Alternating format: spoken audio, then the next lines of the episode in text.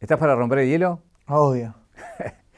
Primero vamos a hacer una aclaración. Esto es como una extensión de tu caja negra. Es como una caja negra lado B, como una otra parte de la caja negra, una edición especial. Pero te quiero proponer una cosa distinta también. Y voy a, leer un mensaje que me llegó, que te lo quiero compartir porque nació de ahí, que me lo escribió Pimpe. Pimpe me escribió, amigo, delirio mío, pero hay algo que siempre te quise preguntar. Hola Pimpe querido, lo que quieras. ¿Por qué siempre de ese lado desde un principio y nunca del otro? Qué raro. Un delirio mío, perdón. Y yo le dije, el día que cambie de lugar va a ser por vos. Así que te quiero, para que sea distinta nuestra otra caja, cambiarnos de lugar. Obvio. Que vos estés acá y yo esté ahí. Así que nos cambiamos de lugar. Dale, ¿me, cambio? Permiso, tengo una pregunta y todo. Mirá qué rápido que me adapto. ¿Cómo estás, Julio? ¿Todo bien? ¿Estás listo para romper el hielo? Estoy listo, Rosco. un viaje. Un viaje, un viaje. Una vida, un recorrido. Una reconstrucción. Caja negra. Caja negra. Todo queda registrado en la memoria. Bueno, estamos acá dados vueltas, así que para la gente va a ser raro. Estás en el lugar donde estoy yo y yo estoy en el lugar del invitado, pero te voy a entrevistar igualmente. Eh, de aquella entrevista que tuvimos a esta, ¿dónde estás? ¿En qué momento estás? Eh, en el cielo. o sea, no sé dónde estoy, literalmente. Por un lado me siento en el mismo lugar, porque sigo siendo la misma persona, pero por otro lado siento que estoy soñando todavía, de verdad, lo, pienso de verdad. O sea, creo que es muy reciente todo lo, que me pasó que, me, dio vuelta. Eh, pero, pero claro, justamente por eso digo que no sé dónde estoy, no sé. Eh, quiero recorrer ese año desde aquella entrevista a esta. Lo que hubo en el medio fue un cambio de casa, por ejemplo, ¿no? Cambiaste eh, de casa. ¿Por qué ese, ese cambio y bueno, cómo lo ves ahora ese cambio, no? Sabés que ni me había dado cuenta que cambié de casa en, eh, justo después de la, de la caja negra. Eh, ¿Por qué el cambio de casa? Mm, el cambio de casa se da porque yo empecé a relajarme un poco con el tema del trabajo, porque hablé mucho con mi madre, que es como una especie de psicóloga multifunción, y, me dijo que, que, claro, que yo soy muy obsesivo también del trabajo, pero no tanto como, bueno, muchas personas de las que vinieron acá, entre ellas Bizarrap, que está loco por el laburo. Eh, pero yo soy también bastante laburador y creo que estaba pasando por un momento de mi vida en el cual lo que más quería hacer era aprovechar el momento que estaba viviendo para, para que a mis hijos, por ejemplo, no les falte nada. Esa era como mi mentalidad para poder tener una casa, etc. Y mi vieja me dijo que, que empiece a disfrutar. Y creo que esa frase eh, era algo que yo necesitaba para darme cuenta de que estaba laburando tanto que no me detenía a, agradecer, a abrazar, a disfrutar, a, bueno, a, ver todo lo que estaba construyendo y todo lo que estaba logrando. Entonces, claramente pensé, ok, creo que esta casa no va a pasar por somos todos streamers. Esta casa va a pasar por cómo podemos unirnos, eh, seamos streamers o no, para disfrutar el momento que estamos viviendo. Y así se, se, gesta una casa que, es mucho más descontracturada y mucho, no digo mucho menos trabajadora, pero sí como más relajada en ese aspecto. Es, otra cosa, ¿viste? Además, también te cuento que ya que estamos, eh, la, otra casa y todo el otro proyecto medio que se había marchitado un poco después de la salida importante de, Fran y después de, todo el quilombo y todo, todo el quiebre que, que pasó, que eso para otro capítulo se van a enterar. Eh, no vamos a hablar de eso. Pero, pero claro, eso hace que haya que, que, como que, ¿cómo se dice? Pasar la hoja. Y también la dueña de la casa de golpe nos la quiso aumentar al doble. Y yo le dije, ¿qué? De la nada me decís esto, no sé qué. Y le digo, te, te estoy pagando, me ¿qué, qué, qué onda? Y me dice, no, bueno, es que me salieron otros interesados. Mentira. Y le dije, no, no, bueno, me busco otra casa. Y hubo que buscar otra casa. O sea, se juntaron todas esas cosas. Y cuando hicimos la nota era la semana previa al confinamiento. O sea, ya había coronavirus en el, mundo, pero todavía no, no, no, entramos en cuarentena nosotros. A la semana siguiente entramos en cuarentena. Tuve una suerte. Eh, lo loco es que la cuarentena lo que hace es que hace explotar todo Twitch. La entrada del Kun, ustedes, eh, los pibes de la esquina, Marquitos. Fue como una explosión. ¿Qué mirada tienes hoy de toda esa explosión? Y tengo una mirada que es buena, tenés toda la razón. Eh, pasó tanto tiempo que yo me olvido de estas cosas y está bueno remarcarlas porque para mí son históricas, o sea, son sucesos que cambiaron todo, literalmente. Y yo, ¿sabes qué le dediqué, por ejemplo? Creo que la mención del Kun también está muy buena, más allá, más allá de todo lo que pasó con el Kun después. Yo lo mencioné el año pasado en la Ghost Army Awards como una parte especial, porque creo que pensando en streamers eh, y pensando en mí, obviamente, fue la persona que logró que el enfoque esté mucho más en Twitch y que la escena de Twitch en general crezca un montón. Creo que a partir de él crecimos no solo en Latinoamérica, sino en España, mucho también, caso Ibai eh, y los chicos, porque se empezó a decir, ¿qué es esto? ¿Qué es el stream? ¿Por qué el Kun Agüero está en stream? De hecho, había programas de televisión que ponían a Agüero en este momento en stream como si tuvieran una nota y ni siquiera le estaban hablando. O sea, el Kun no estaba hablando y los chabones para poner algo mandaban el stream en vivo del Kun Agüero a ver si decía algo lo dejaban ahí como monitoreo y eso fue histórico para mí, porque yo de golpe veo que, no sé, un programa como Estudio Fútbol, yo no sé cómo se llaman los programas, pero no los miro, pero un programa tipo Estudio Fútbol, que hay cuatro tipos en una mesa hablando de fútbol, lo ponchan en la pantalla al Kun Agüero con el controlcito jugando algo. Y no tiene sentido en realidad, pero vos decís, claro,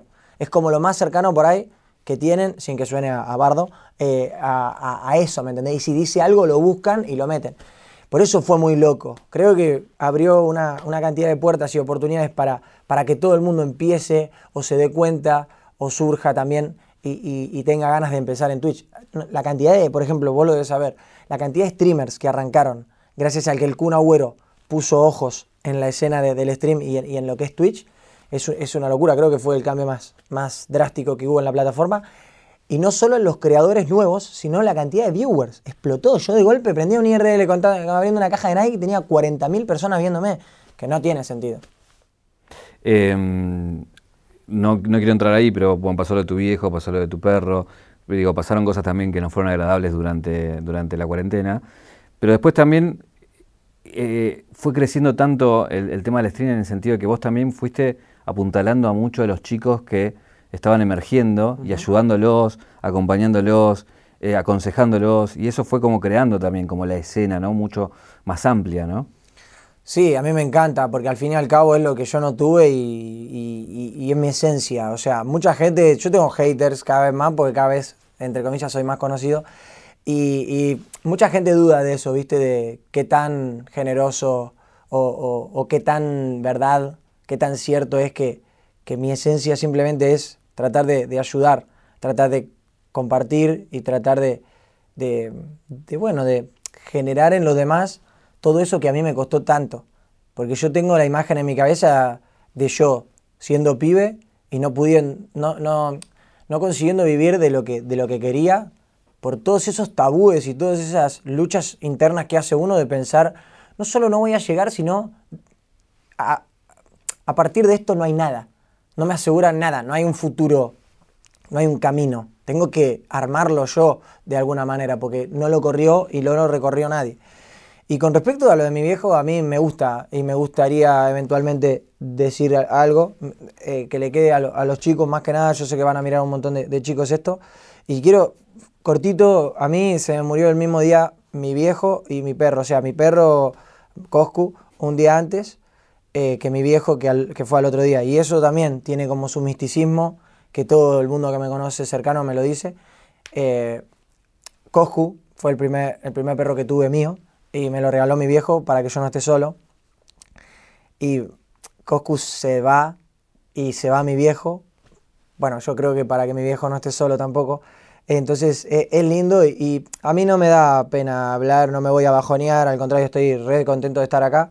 Y viste, a veces uno toca esos temas y queda medio en offside porque decís, uy, toqué. Pero yo quiero decirle a toda la gente que le haya pasado algo así o se le hayan ido seres muy queridos, que, bueno, que la vida continúa y que, y que hay que estar orgullosos. Yo, bueno, pasé un montón de cosas y siempre tengo a mi viejo acompañándome y siempre tengo a mi viejo atrás.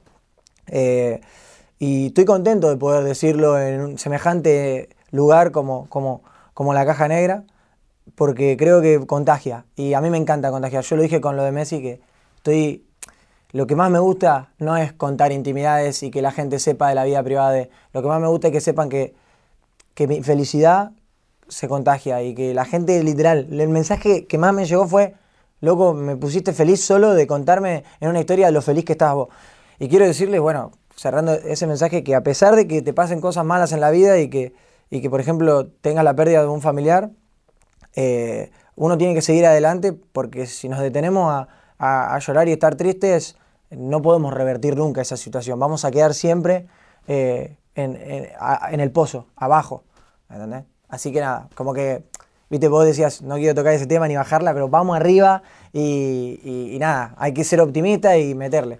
Hay una cuestión que quiero saber hasta, hasta qué lugar sabes o sos consciente que llegás con el tema puntualmente de la música, ¿no? Que vos reacciones hoy a una canción o no, eh, puede dictaminar que esa canción sea un éxito o no lo sea. Eh, ¿Pensás, coincidís con esa mirada? Yo sé que es difícil decirlo, pero, pero ¿te das cuenta un poco de, ese power o no? Sabes que no sé por qué acabo de pensar que cada cosa que haga y cada movimiento que haga lo pueden llegar a sacar en esos cortes que hacen que son buenísimos, hay que reconocerlo. Pero si yo digo Nache, de golpe, literalmente lo van a poner en ¿Estás para romper el hielo? ¡Nache! ¿Entendés? Entonces no hace falta que lo haga. Pero con respecto a la pregunta. ¿Decir algo para eso? Eh, ¿Alguna decir algo para eso? Así no, no, sé, no tanto los van editores. van a editarlo igual, no les podemos hacer el trabajo tan fácil. Pero si yo en algún momento digo garchar o cosas así, va a decir, eh, tuviste garchando con alguien y garchando, ya sabes. En fin, eh, con respecto a la pregunta que es muy buena, yo tuve muchos problemas con, eso. Y la verdad, no elegí estar en ese lugar. Creo que la gente me pone en un lugar de... de, a mí no me gusta mucho la palabra influencer, pero yo sé que soy una influencia muy fuerte para un montón de de adolescentes. Y acepto el lugar donde estoy y trato de hacerlo de la mejor manera, pero entiendo que hay veces con que no puedes hacer nada. Porque si vos mentís en una reacción, tu público dice sos un careta y te odia. Y si vos eh, decís la verdad, podés ofender a mucha gente, no solo al artista, ¿eh? no me refiero solo al artista y no, no, no quiero ir para ese lado, eh, pero no solo podés ofender al artista, podés ofender a toda la gente que banca a ese artista. Por ejemplo, yo hago una reacción y me encanta tal parte, pero no me gusta tal otra, y mucha gente va a decir, no, God, le gusta la misma parte que a mí. Y otra gente va a decir, no, ¿cómo no te gusta esa parte? Eso es un pelotudo. Entonces eso en mi, en mi carrera y en mi, y en mi, bueno, en lo que hago, genera como, como un, una ida y vuelta medio complicada con la gente, porque estás siempre entre la espada y la pared. Y con los artistas también. La realidad es que con los artistas también. Yo genuinamente, por ejemplo, FMK es el primero que pongo siempre porque yo escucho un tema de FMK y lo más probable es que diga, me encanta, porque uno conecta, porque los gustos son colores literalmente. A vos te gustan esas zapas, a mí me gustan estas, y por ahí a vos no te gustan estas y te gusta así. Y a mí con la música me pasa lo mismo. Entonces, Pablo Londra, por ejemplo, es histórico y es el mejor artista, o, digamos, hasta que le cagaron la vida estos de Big Ligas, que son unos chupaverga. No sé si se puede poner eso, pero ojalá que sí. Eh, hasta que le cagaron tipo la carrera o se la intentaron cagar porque no se la van a poder cagar, Pablo Londra fue la persona más representativa de todo y más fuerte que más lejos llevó a Argentina para todos lados. Pero yo simplemente lo que trataba de decir no era odio a Pablo Londra, no quiero ver ningún tema.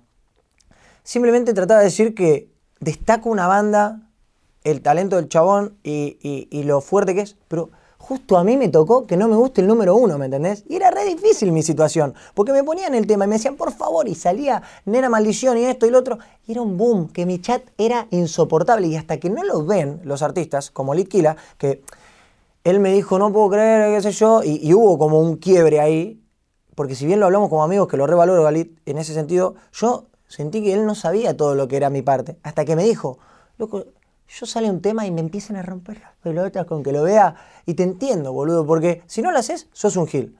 Y si lo haces, puedes quedar mal con alguien, porque no puedes decir, no, me encanta, buenísimo, ¿entendés? Eh, entonces, cuando se ve del otro lado también es como que te devuelven el, quizá no entendí que era así. Por eso le pido disculpas también a todos los artistas y, lamento si, si en vivo, encima en vivo, ofendí a alguien, no fue mi intención, nunca fue mi intención bajarla, siempre fue subirla y, hacer que una carrera pueda pegar un boom más fuerte, porque eso es lo que más valoro de las reacciones y eso es lo que más me motiva. Cuando un artista, que caso, no sé, Bandido, caso FMK, caso Clave, caso, bueno, no sé, no, sé si me olvido alguno, pero hay un montón, Tiago, Rusher, que yo escuché los temas y dije, loco, este pibe es demasiado bueno, quiero ayudarlo de cualquier forma que sea. y eso me lo remencionan y, y siento que es parte de, una de las cosas más lindas que, tengo, que es poder compartir también en el lado musical y poder decirle, chicos, presten atención a este pibe porque es muy grosso. Y, eso es como lo más, lo más lindo que tienen las reacciones, porque puto lo demás es complicado, ¿viste? Y vos mismo lo decías, ¿cómo lidio con eso? No sé, no sé cómo lidio con eso, pero algo que también quería mencionar es que, ¿viste el ranking ese que se hace? Que yo lo subí porque no lo podía creer, literalmente yo soy un vegano, o sea, soy una persona que, está ahí en la casa y habla boludeces, y, y, sé que de alguna manera obtuve mucho poder en cuanto a, mi palabra. Pero cuando vos ves el ranking y me ves por encima de, no sé de quién estaba, pero de personas recontra grosa, tipo un presidente, o a la altura o un escalón más abajo, un fucking presidente, decís, loco, lo que es la jugar, mi viejo. Ya, no, pero decís, ¿qué onda esto? Estás entre los 10 más influyentes, ¿no? Del país. Sí, o sea, no sabés quién hizo eso, pero lo compartimos. Yo me siento ahora que caí en la realidad y que Messi me invita a la casa, yo me siento un picante. No te voy a mentir. Entonces, y también bueno, pero, también, pero, bueno, pero también está bueno saberlo porque si vos te das cuenta del poder que uno tiene, también Digo, un poder lleva una gran responsabilidad con el hombre araña, ¿no?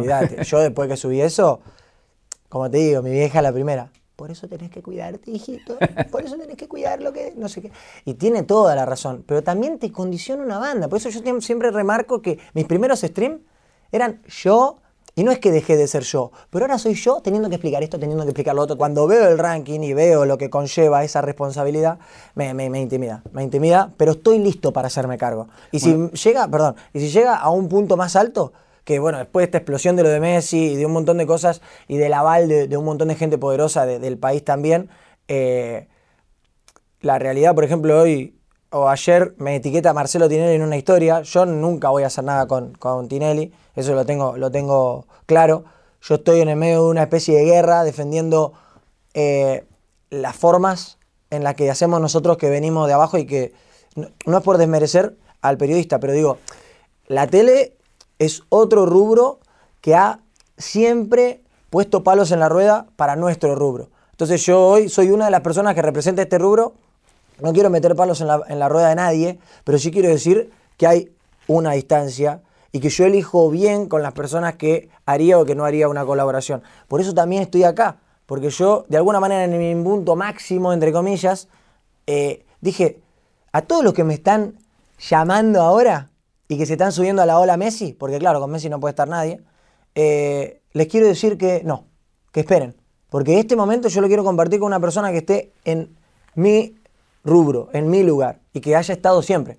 Y creo que elegí te elegí a vos porque fuiste la mejor entrevista que tuve en mi vida y porque creo que sos el lugar donde más me gustaría replicar y contar todo lo que estuve viviendo estos días y bueno, me queda medio como, ¿cómo se dice? Como íntimo el momento, pero de verdad lo quería decir porque, porque eso es valorar eh, la oportunidad que me diste al principio y, la oportunidad que me estás dando ahora, porque también aceptaste esto que, que, me, gustaba a mí que poder. Vamos a quedar como que nos tiramos flores. La, oportunidad la diste vos a nosotros, nos la diste vos a ah, nosotros. vos, sos muy humilde, pero vos sos un toro. También fuiste muy fuerte contra, contra mucha parte del periodismo, digo, con palabras fuertes y, y como una visión eh, nada, eso, como, una posición que sentaste ahí eh, en diferencia entre lo que es lo tradicional y, todo lo que tiene que ver con lo digital, ¿no? Sí, yo si hay algo que quiero decir, eh, que me gusta mencionar acá en la caja negra, es que yo no es que siempre estuve en contra. Yo siempre, desde mis raíces y mis inicios, me sentí desplazado. Yo no me olvido más, una de las primeras notas que me hicieron en Telefe, me pusieron literalmente a su make-up. Puede haber sido un error, pero cada vez que fui a la televisión, y digo la televisión, porque en esta pregunta me voy a referir a la televisión, o al periodismo en la televisión, o a las investigaciones de los, de los personajes que no son de la plataforma, y cómo sin querer, sin querer, descalifican todo el tiempo. Yo era un pichoncito y a mí me meaban, esa es la palabra, me meaban. Me ponían a su make-up, me decían cuscus, cuscus, no sé, siempre. Nunca había un Julio Leiva en la televisión. Perdón que te vuelva a tirar la oreja, pero de verdad lo digo.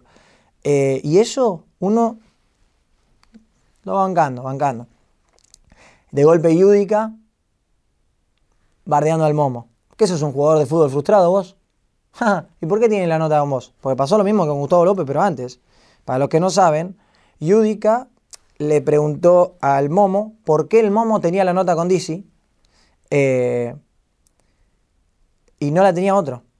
Dizzy, para ponernos en contexto, eh, bueno, el hijo de, de, ¿cómo es? de Alberto Fernández. Y, ¿Y por qué? ¿Por qué vos Momo y no otro? Y recaliente, si vos no sos periodista. Lo mismo, exactamente lo mismo. Entonces uno viene tragando y tragando y tragando sin arremeter, ¿eh? porque nosotros desde nuestros lugares en el stream, no, ni cabida, qué sé yo. Hoy, hoy pasó lo que tenía que pasar y lo que iba a pasar. Tanto que nos, nos desplazaron, tanto que descalificaron lo que hacemos, hoy nos eligen en general a nosotros antes que a ellos. Pero ellos siguen en esa de, ah, el couscous, ah, el soku, siguen en esa. Yo me cago de risa, obvio, ¿qué voy a hacer? A mí me causa gracia, estoy acostumbrado a que nos pongan palos en la rueda. Pero no me olvido, no me olvido y te digo algo. Yo voy a ser mucho más grande y voy a representar mucho más en un futuro de lo que representan ellos. Porque se está acabando la etapa de ellos y está, no empezando, porque para mí empezó hace mucho, pero estamos saliendo un poco más a, flote nosotros. Y lo digo sin ningún pelo en la lengua. De hecho, te hablé de Marcelo porque yo en cualquier momento, desde mi infancia, adolescencia, antes de ser streamer, hubiera pensado, si quiero ser famoso, tengo que estar en Tinelli. Hoy si Tinelli quiere ser famoso, tiene que meterme al bailando a mí. Y no lo digo de agrandado, aunque suena reagrandado. Lo digo porque es la, es la posta. Y no me quiero agrandar tampoco, pero a mí el teléfono me suena. Y yo quiero estar con vos. Porque yo soy fiel a mis raíces, nunca me voy a, prestar para, para, para eso. Y no le quiero llamar circo ni nada cada uno con lo suyo, pero yo para esa no estoy. Yo estoy para, para morir en la mía. No, nunca me dieron una soga, me, me mearon, siempre, uh, parece que me largaba yo, dale, re pegaba el pie. Nada, pero se la pasaron meando lo que hacemos. Eh, ahí va y lo mismo, hay mil recortes de gente desprestigiando lo que hacemos los streamers, lo que hace Ibai. ¿Quién es Ibai? ¿Cuántos seguidores tiene? Y a mí qué me importa. ¿Qué te dice todo eso? No te quiero poner a vos en, en, política, digamos, en, qué, de qué lado estás, pero a lo que voy, y perdón que me, haga extenso, esto lo considero súper importante, eh, a lo que voy es, ¿por qué? ¿Por qué? ¿Por qué? ¿Por qué? ¿Por qué? ¿Por qué hacer eso? ¿Y por qué nos terminan eligiendo a nosotros? Hoy nos eligen a nosotros y les recabe. Me pongo picante porque soy como, como el sindicalista, ¿viste? de los streamers. Pero de verdad, yo tengo que poner el pecho ahora y decir, Sí, nos eligen a nosotros. No por los seguidores, ¿eh? por la inocencia. Nosotros le vamos a hacer preguntas de mierda para sacarlo en, el otro, en Real. No. ¿Vamos a buscar la controversia para sacar visitas? No. Los admiramos, los tratamos bien y no nos rompemos las pelotas. Y ahí está la diferencia. Que nosotros lo que hacemos lo hacemos por amor. No fuimos periodistas, no fuimos streamers, no, hicimos lo que hicimos por la guita. No digo que ellos sí, ¿eh? yo estoy hablando de nosotros nomás. Y eso la gente lo ve y el, y, el Kun lo ve. Entonces el Kun elige hacer un stream conmigo y charlar conmigo y no con otra persona. Ahí está la diferencia y, yo muero en la mía, muero en la mía y si tengo que... Hay como una especie de guerra y yo lo sé, siempre voy a defender a los míos, así que cuenten conmigo y el que quiera pensar que yo soy su enemigo, que lo piense. Yo siempre sentí que no era un enemigo porque no estaba a la altura, pero hoy sí estamos a la altura, ¿entendés? Y cuando no estaba a la altura me la tenía que comer doblada, es la verdad. Tenía que bancarme que desprestigien todo lo que hacíamos todos nosotros. igual seguí, y seguí, seguí, seguí, porque yo confié a pleno. Y seguí, y hoy hablan de María Becerra, hablan de, de todos, de todo. O sea, los programas son a partir de. No lo hacen ellos. Así que nada, te recabió. ¡De Ahora, eh, Ibai por ahí tenía una posición más conciliadora y Bolívar como ta, ta, ta. Eh, ¿Decís? Yo no lo. Yo a veces me enseguezco tanto que no lo, no lo veo así, pero me gusta que lo remarques porque quizás no me di cuenta. No, pero a, lo que voy es, eh, sin dar nombres propios ni nada, ¿pensás que, es así general o, como en todos los lugares hay gente que labura bien y gente que labura mal? Como en todos los lugares hay gente que labura bien y hay gente que labura mal. Pero siento que en la tele se hizo enfermizo que el que labura mal tiene el lugar. Hay un montón de periodistas deportivos. Ah, ¿vieron qué tal salió a, a la noche? ¿Qué hablas de la vida privada? Habla de fútbol. ¿Entendés?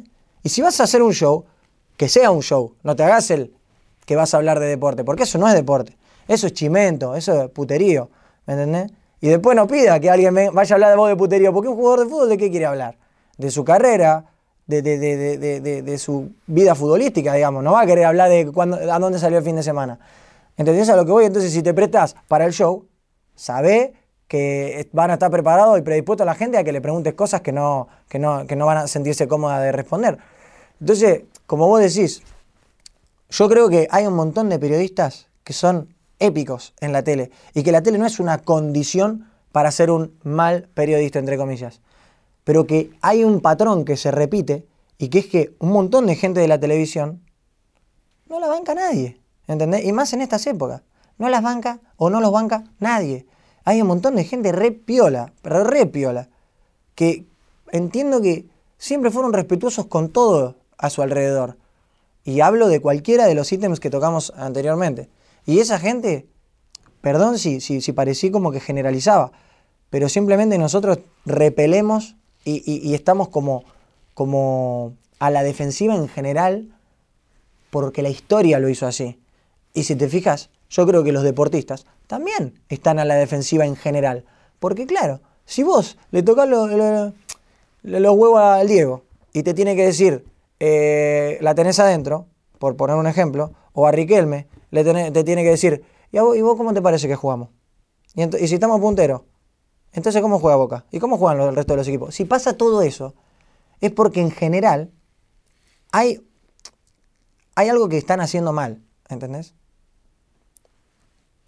Ahí es donde yo digo, debe haber muy buenos. Si vos estuvieras, por ejemplo, en la tele, serías buenardo.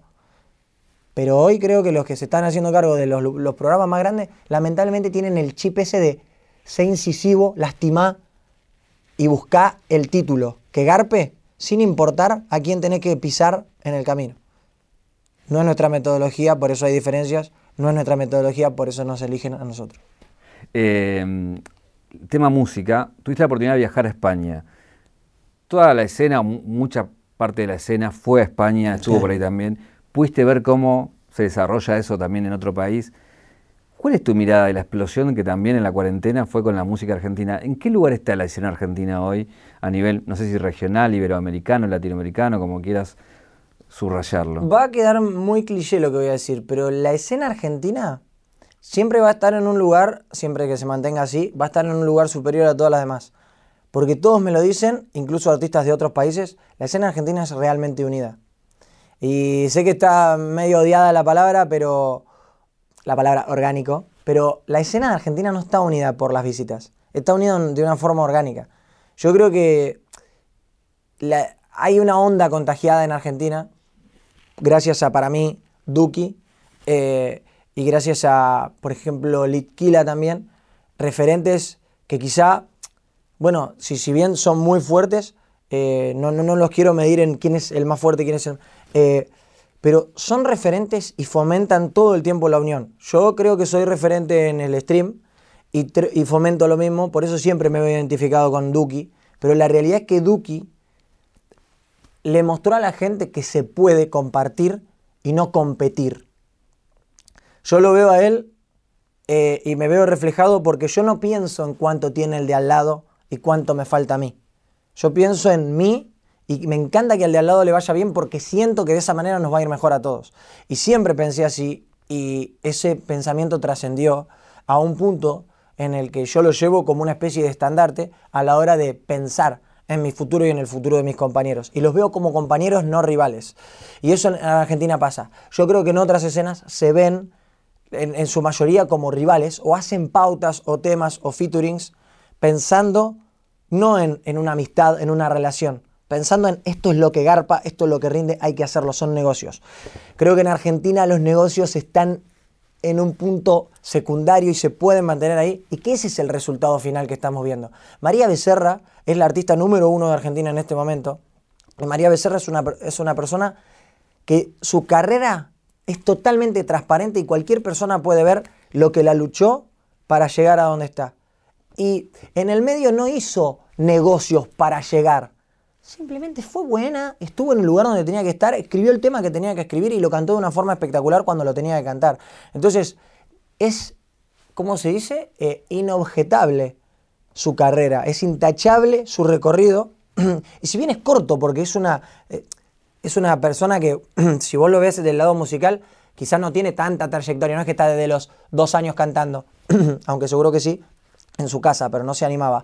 Y, y vos decís, ¿le quita mérito eso? No, pero lo que le agrega es decir, qué bien que está la escena, que una piba con semejante talento como María, de uno a otro año, explota. Y déjame decirte algo, no va a caducar como esas modas que dicen, no, es moda un año, explotó y listo. Esto no va a ser así. Porque eso pasó mucho tiempo también. La famosa de, y como amigacho, como, eh, ¿cómo era el otro? Em, el, el chigolo. No, y tiré las, tiré las datas. Pero, amigo, el chigolo, el amigacho, todos esos que sacaban tres temas, estaban repegados. Eh, pero terminan. Esto, yo te lo quiero decir, acá tiro bomba. Tiago va a ser un doctor, o sea, va a ser una locura. María Becerra se va, o sea, salúdenla porque se va. Y así muchos otros, pero bueno, Kea también. Salúdenlo porque se va. Y se van, no porque sean, ah, explotaron porque sacaron, eh, ella es una loca. No, ¿entendés? Explotan porque tienen lo que hay que tener y porque se hicieron solos y porque hacen las cosas bien y no ven a la música como un negocio. Para mí, una cosa muy importante de un artista es que la única ambición que tenga sea hacer música. ¿Entendés? Y no hacer negocios. El que hace negocios, hace negocios. seguro tiene una casa, un auto, todo. Pero para mí no trasciende musicalmente. Y lo digo posta. Y creo que los argentinos tienen ese distintivo. Y la escena argentina tiene el distintivo de hacer música por pasión.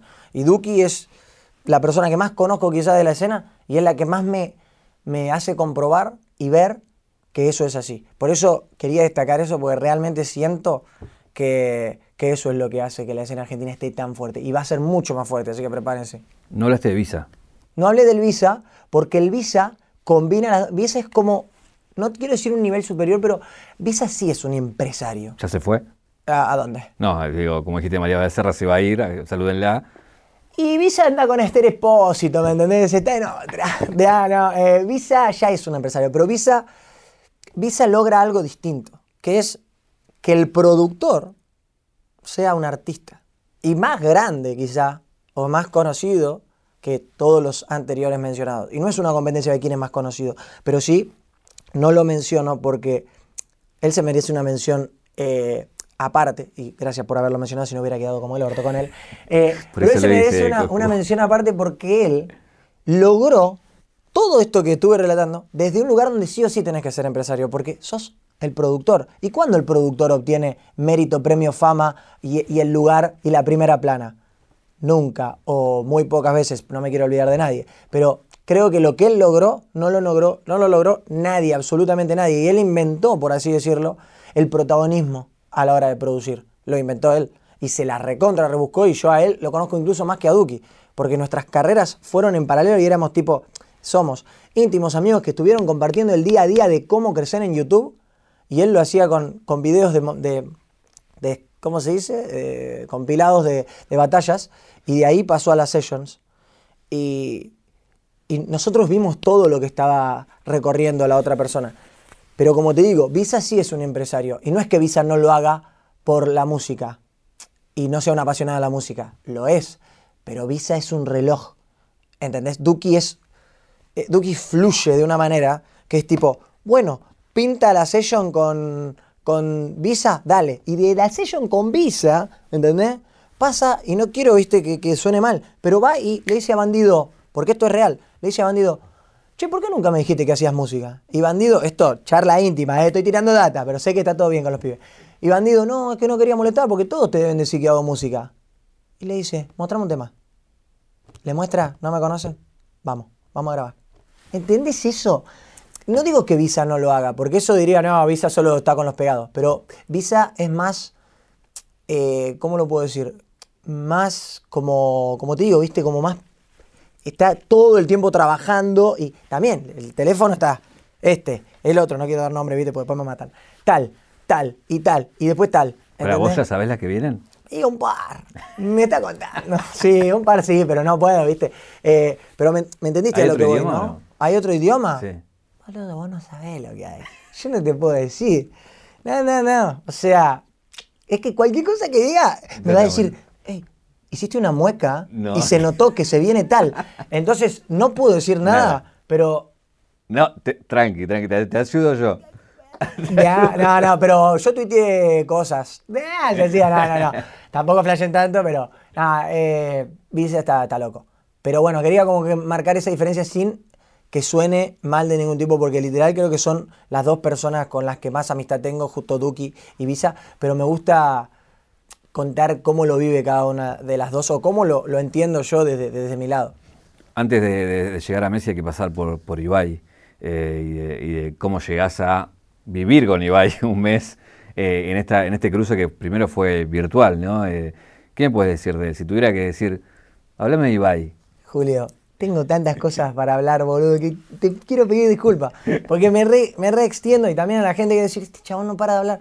Pero tengo tantas cosas para contar. Literal me guardé tanto tiempo para poder hablar de todas estas cosas que, perdón si me hago, si, si soy extenso. Pero Ibai es un ser humano increíble. Yo lo veía, yo lo veía como veía a Messi en mis sueños, a Ibai en la realidad. Para que se entienda, yo a Ibai sentía que lo podía conocer, pero que tenía que tener mucha suerte para conocerlo. Eh, se tenían que alinear los planetas de una manera que no se iban a alinear. Yo me tenía fe, pero era difícil.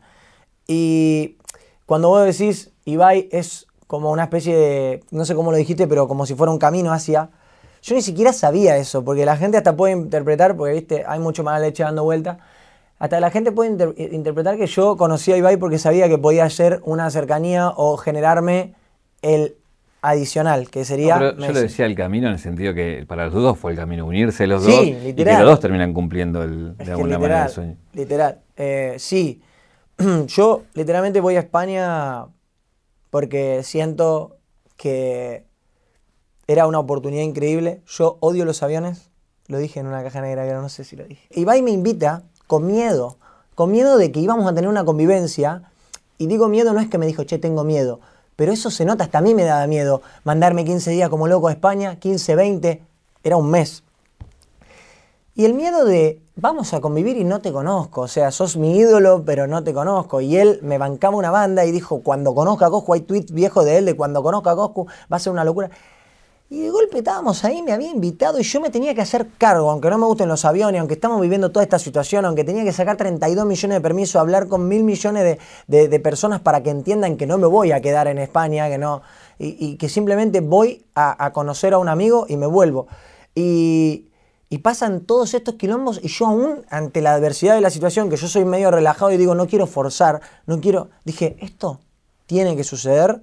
Y me hablaron un montón de gente importante y me dijo, esto es la unión. Y es verdad, esto es la unión entre Sudamérica y España. Ahora estamos un poco más en el mapa. Eh, aporté mi granito de arena para unir. Y cuando se termina en lo de Messi, creo que hace que la explosión sea aún más fuerte y más significativa. Y ese granito de arena no se convierta solo en un granito de arena, que lo puedo aportar yo, Martín Pérez. Ese granito de arena, gracias a Messi y el aval, ahora es un granote de arena, ¿entendés? Es un grano. Es una locura ahora, porque claramente llega Dios y te toca con la varita y vos y todos los tuyos crecen. Entonces, estoy muy agradecido de eso. Pero bueno, como te digo, cronológicamente hablando, a mí me invita Ibai, hago todo, todo, todo, todo. Bueno, vos, este tipo es un crack. Vos me ayudaste una banda, porque vos habías ido a la entrevista y habías literalmente hecho algo parecido, un viaje fugaz, incluso en la condición y en la situación que estamos pasando. Eh, entonces me diste una banda de ayuda para yo saber qué tenía que hacer. Y lo cuento porque eh, él no lo iba a contar, porque no se iba a autobombear, pero yo lo bombeo. Eh, pero suena mal, yo lo bombeo. Ojo a los pibes. Eh, yo lo ayudo, ¿entendés? Y, nada, te agradezco mucho, Julio, que me mandaste literalmente un mensaje así dándome todos los tips para. Y yo que soy, bueno, complicado con eso, me leí todo, lo hice con Walter, un amigo mío, y le mandamos. Y ahí voy. Llego al aeropuerto, era un quilombo, yo hacía dos años que no pisaba un aeropuerto. Eh, era un quilombo, ¿viste? Tenés que pasar para entrar, o sea, te, piden unas cosas para entrar, yo le mostré, qué sé yo, paso. De ahí, God, me empiezan a conocer todos, todos.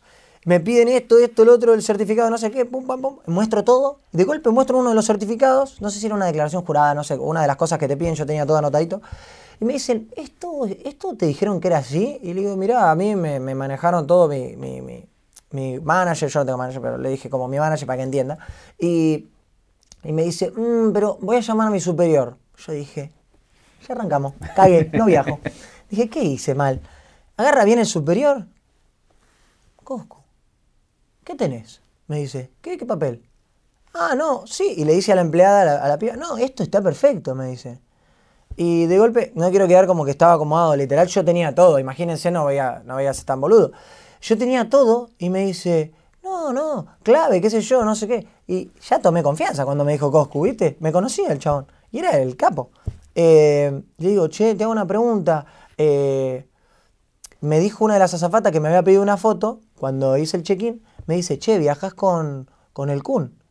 Yo me quedé, che, ¿cómo que viajo con el Kun? Le digo al chabón, ¿viste? Ya había tenido pegado un poco de confianza. Y me, le digo, ¿cómo que viajo con el Kun? Sí, justo coincidieron. Pensé que habían venido juntos, me dice el chabón. Y ahora le digo, no, no tenía ni idea, le digo. Todo esto justo, claro, después de la Copa América. Me dice, ah, sí, igual lo único que él viaja en primera. Que dije yo, ¿cuánto vale? dije, che, ¿y cuánto vale? Yo no tengo problema, viajo en primera. Me dice, ah, bueno, ahora pregunto y te digo. Fue a preguntar a las tarifas.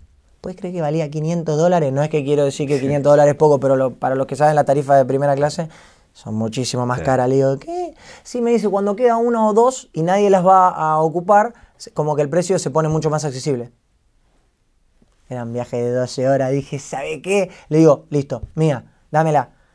Y bueno, me la da, qué sé yo, subo a- al lugar, cae el Kun, me dice, eh, pa, me dice, ¿viste cómo es él? Eh, pa, ¿qué haces ahí? Vamos. Yo no entendía nada. Y cae con una azafata que lo acompañaba y viene y me dice, eh, antes que me diga el EPA, la azafata me dice, ¿está Sergio Agüero quiere hablar con vos? Me dice. Y yo ya había hablado con él por celular. Y ya me, causó gracia, tipo, la formalidad de la avenida. "Eh, ¿Está Sergio Agüero? ¿Me quiere hablar con vos? Y ahí miro, estaba el Kun, que lo estaban como escoltando, obviamente, porque si la gente se iba a volver loca. Me dice, epa, y ahí me dice todo eso. Lo acompaña y, y vamos como, como un lugar claramente para que no lo, lo acose la gente y es qué sé yo. Y bueno, nos cagamos de risa y yo ya ahí ya estaba en Narnia. Claro. Después sucede el viaje, qué sé yo, estábamos en el confinamiento, termina el confinamiento, yo para simplificarlo un poco, termina el confinamiento, con Ibai obviamente hicimos streams históricos, la pasé increíble, pero algo que también es muy curioso y aceleró un montón, porque si no estamos tres horas contando la anécdota. fast forward. Eh, fast forward, agarro, streameo mucho con Ibai eh, y viene, viene, me habla el Kun y me dice, che, pa, vi que estás medio al pedo, no te vi saliendo, no te vi haciendo nada. ¿Vamos a comer un día de esto? Yo, era el mensaje de Dios también. Tipo, el Kun Agüero diciéndome, che, vamos, vamos, vamos a hacer alguna. De una. Yo ya tenía confianza porque habíamos pegado la redonda en el aeropuerto. Y cuando me dice eso, digo, listo, somos nosotros. Agarra y me dice, che, Ibai, ¿estás streameando? Así caigo, cuando te paso a buscar, lo saludo. Sí, y ese fue el stream en el que le agarra el cuello y lo sorprende. En el medio, nosotros estamos en un confinamiento y yo me pongo a boludear con una... Nunca me voy a olvidar, te lo juro, Julio. Me pongo a boludear con una bici. No sabíamos qué pija hacer en el confinamiento ya. Me pongo a boludear con una bici que tenía Ibai en la, en la habitación. Ibai tirado así, viendo la tele, ya ni sabíamos qué ver. Me llega un mensaje, Leo Messi. Yo ya le había mandado, te amo, contestaba una historia, ¿viste? Por la duda, como hacemos todos soñadores. Ya le había mandado, ¿viste? Y de golpe me llega el mensaje. Yo digo, esto es fake. En mi cabeza no dije nada, no lo miré a Ibai. Digo, esto es fake. Qué, qué mala leche que tengo que me ilusioné mínimamente. Como que empezó la ilusión y dije, no, esto es fake, claramente. ¿Qué me va a mandar un mensaje Messi? Y veo que, viste, a veces pasa que en vez de una I se ponen una L Claro. y te rebaitea, como que te queda Leo Messi Messi. ¿Entendés? Claro. El trucho. Y digo, nada, qué boludez. Y yo agarro y pienso, mi, mi, mi, mi cabeza ya estaba, viste, como loca. Porque me ilusioné y bajé. Y cuando bajo digo, no. Porque Leo Messel y no Messi, me manda un mensaje y no me llega la notificación, me queda en la casilla. Y ahí, amigo, literal estoy sintiendo lo que sentí, te lo juro. O sea, mi cara se convierte cuando cuento estas cosas. Ahí me paré, tipo, en la bici, como que corté la, la marcha y empiezo, no puede ser, no puede ser. Y literalmente dije 15 veces, no puede ser, y Ibai pensó que me pasaba algo. Entonces se preocupó, porque yo estaba mirando el celular, casi temblando, y decía, no, no puede ser, y me temblaba la voz, no puede ser, no puede ser, no puede ser, no puede ser, no puede ser, no, no puede ser. Leo Messi te ha enviado un mensaje, decía. No puede ser, no, seguía. 15 veces. Eh, fue la vez que más dije no puede ser seguida. Miro a mi izquierda va preocupado. Me pero tío, ¿qué te pasa? Digo, amigo, me mandó un mensaje Messi. Así, con esa voz. Porque literal cada vez que lo cuento, me sale esa voz. La voz del momento. Me mandó un mensaje Messi, le digo. Me dice, no, no, no me jodas, me dice. Estás boludeando. No me jodas. Esto era un día después de lo de Visa. Eh, y acordate de hacerme la pregunta que te conté, de lo del misticismo, porque esto también se lo quiero contar. Ley de atracción, todo eso, en mi cabeza está volando. Bueno, eh, agarra, leo el mensaje, él no lo podía creer. Agarró el celular antes que yo, me lo sacó y dijo, no puede ser. Me lo sacó y vio, no abrió el mensaje. El mensaje lo abro yo y dice, ahora Ibai se va a quedar pillo o algo así, se va a tener que quedar callado. Porque vos podés creer que Messi cae random en mis historias y nosotros estábamos tan al pedo con Ibai. Yo estaba en la bici así estábamos rapeando. Y en su rap me dice, que tengo que destacar esa historia para que la gente lo vea, Ibai me dice, Visa Rap es un capo porque lo sigue Messi, pero a ti no te sigue porque eres un fracasado, o cualquier cosa así.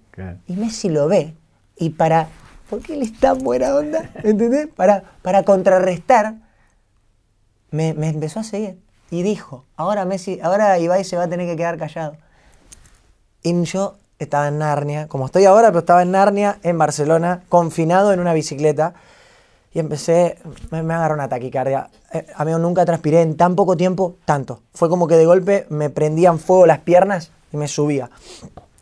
Me empecé a chivar todo, le digo, amigo, estoy todo transpirado, le digo a Messi, estoy todo transpirado, no lo puedo creer, no sé qué. Eh, te amo, le empecé a decir todo lo que le queremos decir todo, pero no jede. Quiero que entiendan que no fui un jede que le dije te amo una sola vez, pudiéndole haber escrito un testamento, le dije te amo, aunque él ya lo sabía. ¿Entendés? Entonces me ubiqué y le agradecí por todo, le dije que, lo amaba una vez y, y, me quedé charlando y me habló como lo que es. Porque nosotros lo vemos como un Dios, pero es un ser humano. Y me hablaba de igual a igual, como un ser humano. Y cada vez yo me enamoraba más. Porque uno se hace ilusiones y porque uno idealiza, y más a Messi, porque todos idealizamos bien a Messi. Muy pocos y cada vez menos haters de Messi. Entonces todo lo idealizamos y quiero decirles, esta frase quiero que la guarden todos los, los fanáticos de Messi, quiero que la guarden. Messi es 10 veces lo bueno que pensamos desde lo abstracto que es. Porque desde la ilusión que tenemos como... Uy, perdón, le pegué al micrófono. Desde la ilusión que tenemos como admiradores, tanto del fútbol como de su persona, como de, su vida y de su trayectoria, desde esa idealización que tenemos, que es perfecta, él consigue ser mucho más perfecto. O sea, no quiero detenerme a hacer y a mencionar cada una de las cosas, pero siento que de esa forma puedo hacerle entender a la gente a lo que me refiero cuando digo que Messi es 10 veces lo bueno que pensamos que es. Messi literalmente vio que a Ibai lo querían sacar del estadio y le dijo, amigo, no te preocupes, ahora termino y vengo. Y le dice, no, es que no tengo internet, no sé qué. Ibai claramente pasando un momento de mierda donde no tenía internet. Le dice, no te preocupes, lo resolvemos. ¿Quién hace eso, loco? Te juro que me dan ganas de llorar cuando lo relato, pero no quiero quedar como un virgo. Ibai y Coscu ya demostramos que lo logramos, que logramos llegar al punto más alto que podíamos llegar. Para mí el punto más alto de verdad es Messi. Yo no puedo soñar algo más que. Y de verdad, ¿sabes qué? Al otro día llegamos, nos tiramos así eh, a ver el cielo y dijimos, no hay nada más. Porque literalmente, si te pones a pensar, no hay nada más. Estuvimos una noche con, con la mejor persona del mundo. No hay nada más, de verdad, no hay nada más. Y, y yo en ese momento ya estaba, ¿viste? Ya había hablado por Instagram con Messi, me mandó dos audios, Messi, y de golpe me dice, che, Sé que están eh, en cuarentena, qué sé yo. Para lo que necesiten, me avisan. Yo viví toda mi vida en Barcelona, mucho tiempo. Así que los puedo ayudar. Con lo que necesiten, avísenme. O sea que el tipo no se conformó con seguirme y que Ibai, entre comillas, cierre el, orto, sino que se puso en un lugar empático en el cual, si yo necesitaba algo que estoy de visitante, él me ofrecía su hospitalidad. Y yo ya para ahí estaba que quería agarrar el celular y tirarlo a la mierda y decir, quiero despertarme del sueño, ya, basta de torturarme con cosas que no pueden ser. Y ahí como que te voy cerrando ese momento que fue histórico porque hasta ahí yo tenía ilusión. El místico, te, bueno, te lo cuento tipo en paréntesis, yo ese día, ese día, ese día soñé cuatro veces que me, iba a se- que me seguía Messi. ¿Por qué? Porque me despierto sonámbulo, sonámbulo en el sentido de, viste, cuando te levantás así para ver el celular. Miro el celular, Me- Messi había seguido a Visa. Y ese día, que es el día del rap, que no, eh, no te sigue Messi, no sé qué, yo lo soñé cuatro veces, lo tuiteé, está el tweet. Y yo sueño cuatro veces que Messi me sigue y me levanto, tuc, miro, no, no me sigue. Me vuelvo a dormir. Me vuelvo a despertar, que Messi me sigue, no, no me sigue. Así cuatro veces. ¿Y puedes creer que ese mismo día me siguió? Si eso no es ley de atracción, si eso no es que vos estás buscando y deseando y, y atrayendo todo el tiempo, eso no sé qué es, pero encima tengo más para contarte. Pero bueno, Espera, ahora me puedes contar, sí, lo del Kun. Sí, y ahora sí la cena. La cena. En la cena, en la cena, nosotros caemos a un restaurante que, bueno, el Kun tenía, viste, conocía un restaurante bueno, tranqui ahí, nos lleva. Y el hijo de puta, estamos comiendo y de la nada, ah, me llama Lío. Y nosotros lo primero que pensamos estaba, el Kun abuelo era, eras vos y yo estaba de este lado y Ibai de este lado. O sea, del otro lado de la mesa. Entonces nosotros pensamos, uh, videollamadita, se va a enfocar él. Voy a escuchar la voz, ¿entendés? Yo ya la había escuchado en la nota, ya estaba canchero. Agarra y el Kun abuelo es un hijo de puta. Y agarra y dice, mirá con quién estoy. Después de los dos minutos que se saluda, mirá con quién estoy. Da vuelta a la cámara. Me pone el celular así. Yo no sabía qué hacer, boludo. Yo no sabía qué hacer. ¿Qué, qué carajo haces? No sabes si te va a escuchar bien, Claro. si le haces una pregunta, si te la va a poder contestar porque tenés el celular del otro. Agarro y hago. Lo primero que me salió, full virgen. Y hago así. Y no, no, no escuché nada, pues estábamos en un, en un restaurante, ¿viste? No sé, no, no se escuchaba, qué sé yo. Entonces mi cabeza empezó a divagar. Primero me empecé a chivar todo. Yo estaba como. Yo no soy una persona friolenta, entonces me pongo la campera. Soy una persona muy friolenta, entonces me pongo la campera. Siempre me he visto muy abrigado. No te das una idea de lo que chivé en 10 segundos cuando me pone el. Porque encima me lo puso, digamos, en la cara. la cara. ¿Entendés? Empecé a chivar hasta que le digo, pará, Kun, pará, le digo. Todo temblé que yo, pará, Kun, pará. Y en la cabeza se me cruzó. Mirá si me preguntó algo y no le pude contestar porque como no lo veo, no lo escucho, no. Mirá, que haya que como el orto, no sé. qué. Me empecé a hacer la cabeza. Al toque, también estoy con Ibai, le dice. ¡Pum! Ibai, lo mismo. ¿Así? Y él siempre saluda. Pero a, a diferencia de yo que hago así, él hace. Lo enfocan a Ibai, Ibai lo mismo. Basta, Kun, ¿qué haces? Le dice. Bueno, qué sé yo. Al toque, se queda hablando. No, estos son dos pichones, no sé qué. Jodiendo, viste que el Kun así muy descansero. De golpe da vuelta a la cámara. Decile algo, Lío. De una, ni, ¿entendés? Sin forro, de una. Y agarro. Me quedo, Para esto te lo van a cortar, ¿eh? ¿sí? Lo que acabas de decir, te lo van a cortar sí, en la entrevista. Sin forro. Ya, con forro. Eh, y bueno, se entiende, como que de la nada da vuelta el celular, me pone así, pero así ahora. Yo viendo a Messi. Y era mi primer contacto visual real con Lío. Literal, así yo. Hola. Y él, no, él me dice, él me dice. Yo estaba atónito. Y él me dice, ¿qué me dice? ¿Qué Hola, me, hola qué me Coscu. dice? ¿Cómo? Hola, Coscu. Hola Cocu. Porque él me dice Cocu. Claro. Eh, y me dice, hola Cocu. Y agarro y digo, no, es realidad el meme. Y me saluda, re buena onda. Y estaba como sobre el respaldo de la cama ahí tirado. Y en la videollamada yo veía él con un respaldo de la cama, así, sonriendo. ¿Entendés? Y yo estaba viviendo más del sueño y más. Y, y agarro y le digo, hola Leo, ¿cómo andas? Y me hago el canchero porque digo, acá no me puedo abatatar. Claro. Porque quedo como un pelotudo voy a tratarlo como una persona normal, ¿viste? Adiós. Y lo miro, hola Leo, ¿cómo andas? Me hago como el tranca. Bien, todo bien, ¿qué hacen? ¿Qué están comiendo? No sé qué, me, me saca charla. Yo ya ahí no la puede caretear más. Le digo, no, bueno, no sé, unas papas, qué sé yo, le digo. Y, y como que el Kun se cuenta y le hago como, tipo, no sé qué hacer, lo enfoca a Ibai. Ibai, nerviosísimo también. Quiero decir algo, Ibai se ponía más nervioso que yo aún. Mirá. Yo creo que mis 30 años me jugaron a favor en el sentido de que dije, este es el momento, está sucediendo, tengo que... ¿Vos viste la lapicera de Ibai? Sí, sí, la vi. Bueno, la vi. Yo estaba mitad. Bueno, igual quiero escuchar yo- su versión, Yo ¿eh? temblaba, hay que escucharla. Hay que escucharla. Pero él estaba, Sí, estaba- sí, no, eso es que estaba- cuando llegamos a la casa también te tengo para contar que literalmente él no entendía nada. Sí. Y pasa eso y ese fue, eso quiero que, quiero que sepas en el relato que fue clave, porque eso fue lo que hizo que yo no me desmaye cuando lo vi realmente. Porque yo tenía una teoría de que yo me iba a desmayar.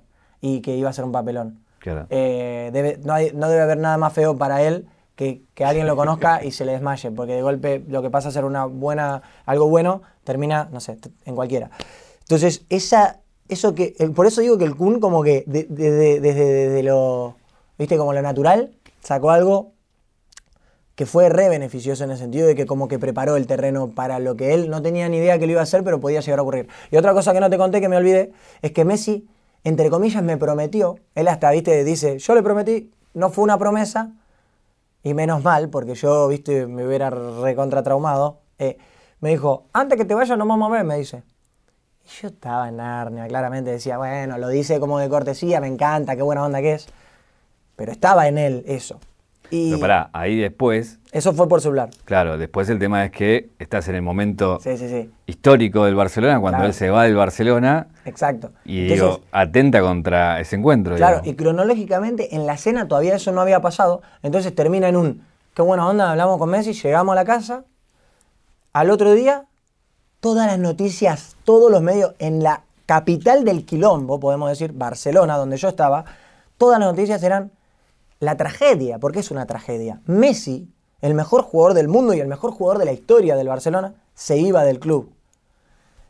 Entonces, lo que estaba pasando arruinaba, entre comillas, primero que yo me puse mal por él, de verdad lo digo, no me puse mal por si lo iba a conocer o no lo iba a conocer, yo ya estaba en el cielo, de verdad.